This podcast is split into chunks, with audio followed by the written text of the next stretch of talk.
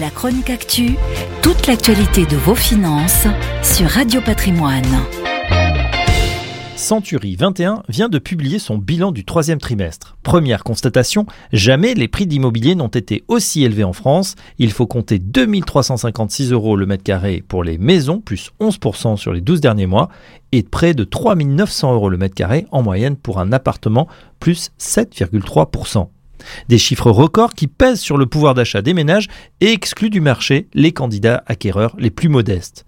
Conséquence, l'activité est en berne au troisième trimestre et affiche un net ralentissement, moins 19% de transactions sur le segment des maisons par rapport au troisième trimestre 2020 et moins 10% sur le segment des appartements. Attention néanmoins aux bases de comparaison, le troisième trimestre 2020 en sortie de confinement avait vu une période de rattrapage des ventes qui n'avait pu être réalisée durant 8 semaines. Voici ce que notent les auteurs de la note de conjoncture de Century 21. Pour autant, le nombre de transactions enregistrées ce dernier trimestre est même en deçà, moins 5% du niveau observé au troisième trimestre 2019. Si l'activité se grippe, c'est notamment que les prix ont progressé trop rapidement, sans aucun lien avec le niveau d'inflation ou l'augmentation moyenne des salaires. Et même si les taux d'intérêt, toujours historiquement bas, favorisent les acquisitions, ils ne peuvent complètement neutraliser cette hausse. Il faut désormais débourser en moyenne 270 000 euros pour une maison et 230 000 euros pour un appartement.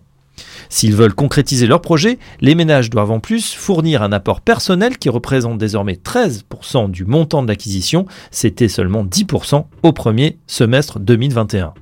Or, tous ne peuvent pas réaliser cet effort financier supplémentaire.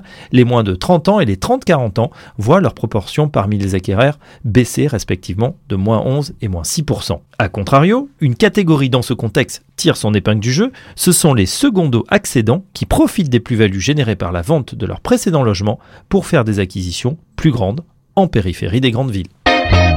La chronique actu, toute l'actualité de vos finances sur Radio Patrimoine.